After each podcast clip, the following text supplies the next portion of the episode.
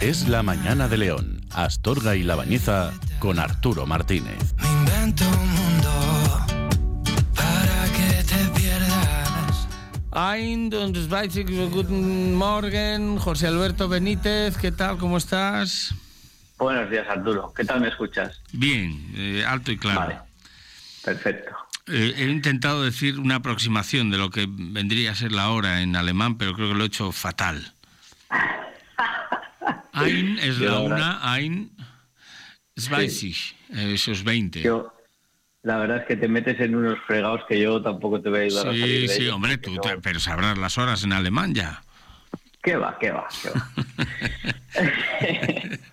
Bueno, escúchame, hoy vamos a hablar de em, colesterol. Sí, Y me gusta el tema. No, no, no es que seamos expertos en colesterol, ¿eh? No, no, no, no, no. Lo que dice la ciencia sobre el colesterol, que nosotros al final hacemos esto cada, cada semana. Por cierto, antes de comenzar, tú el colesterol lo tienes súper bien porque el colesterol, que dice la gente el malo, no, el malo es malo si hay exceso del malo. Sin colesterol denominado malo, pues, por ejemplo, la estructura celular pues sería la porra, ¿no? Así es importante tenerlo, pero en los niveles adecuados, ¿no? correcto, correcto. Pues eh, vamos, he elegido este tema porque la semana pasada salió un tema eh, recurrente en una, en una conversación que tuve. Mm. Y es que todavía sigo escuchando a gente que, que tiene miedo a, a los alimentos que tienen colesterol en su composición porque piensan que les va a subir el, el colesterol, como estamos diciendo ahora, entre comillas, ¿no? Malo, Mm. que, que es el que se conoce como, como LDL. Mm. Y, Oye, mira, a a, raíz de- a- a- a raíz de esto, ahora que lo dices, déjame una puntualización. El otro día me Sí, decía sí, una claro. persona, decía, oye, mm, yo no consumo omega 3 porque el omega 3 que viene eh, cuando, porque, bueno, no como mucho pescado, entonces me suplemento y el que viene viene en forma de triglicérido. Claro, si consumo triglicérido y, y yo tengo altos los triglicéridos, pero eh, hay esa concepción, pues, pues hombre, ¿qué tendrá que ver los triglicéridos en sangre con los triglicéridos buenos eh, de, de- de EPA y DHA que tú tienes que consumir? O sea, es que no tiene nada que ver una cosa con la otra, pero sigue habiendo una asociación que no, ah, no consumo triglicéridos. No, claro que tienes que consumir triglicéridos. Lo que es malo Claro, es tener claro, claro. altos los triglicéridos en sangre.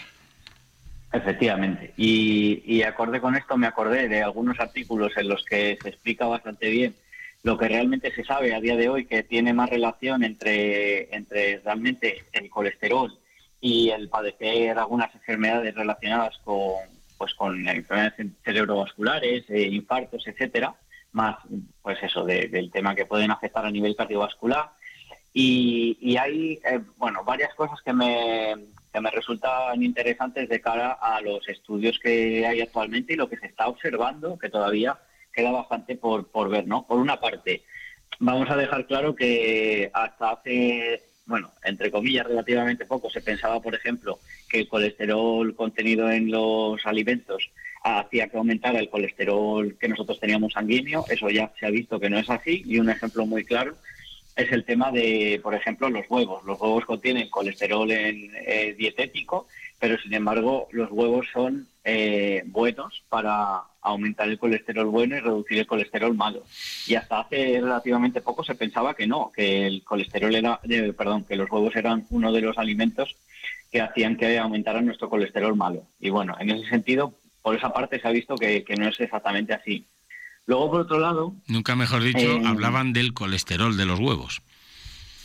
correcto, correcto.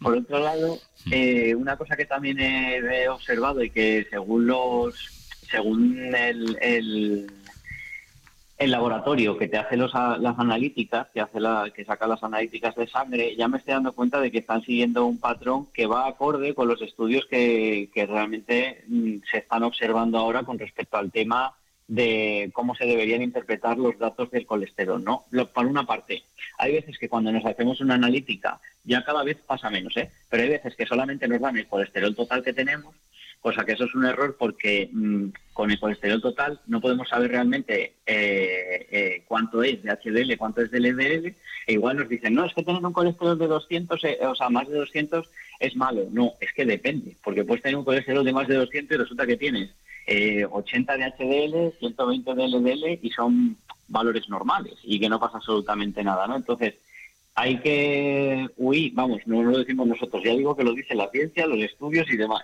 Hay que huir de solamente interpretar el, lo que es el, el parámetro de colesterol total como tal y hay que tener en cuenta que hay que tener ambos, el, HDL y el LDL, para poder saber si la relación entre ellas es buena o no.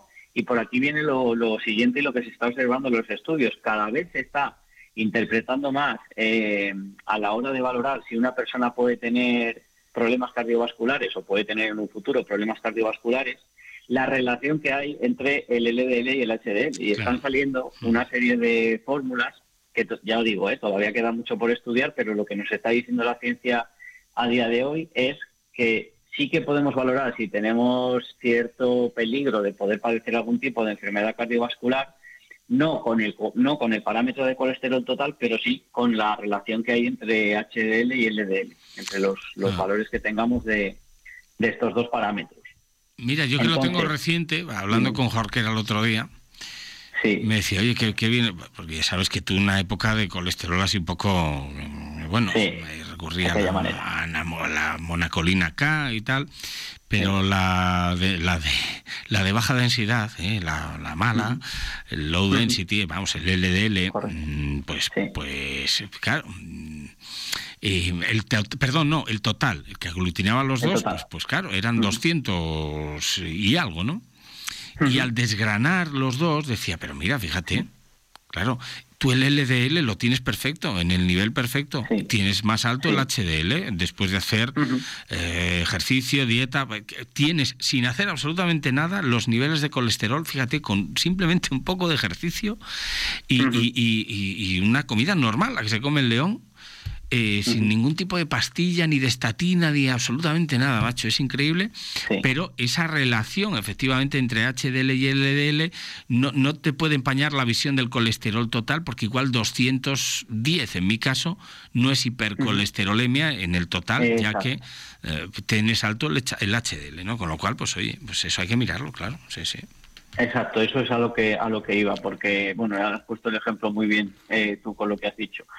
Normalmente el, LDL se suele decir que, bueno, eso cuando, cuando eh, los oyentes vean la analítica normalmente les aparece ¿no? el asterisco y demás, pero vamos, que suelen ser los límites altos entre 130 y 159, Mm. ya se considera alto entre 160 y 189 y muy alto 190. Solo el, ED el LDL, eh, hablo. Mm. Y en el HDL se dice que bueno que es bueno a partir de, de más de 40 o más de 50 miligramos por cada decilitro. Mm. Y ya te digo, yo por ejemplo llevo muchísimos años que las analíticas mías el HDL pues está en 80, 90 o por ahí. Como Y el- claro, eso provoca también Como en las mujeres. que...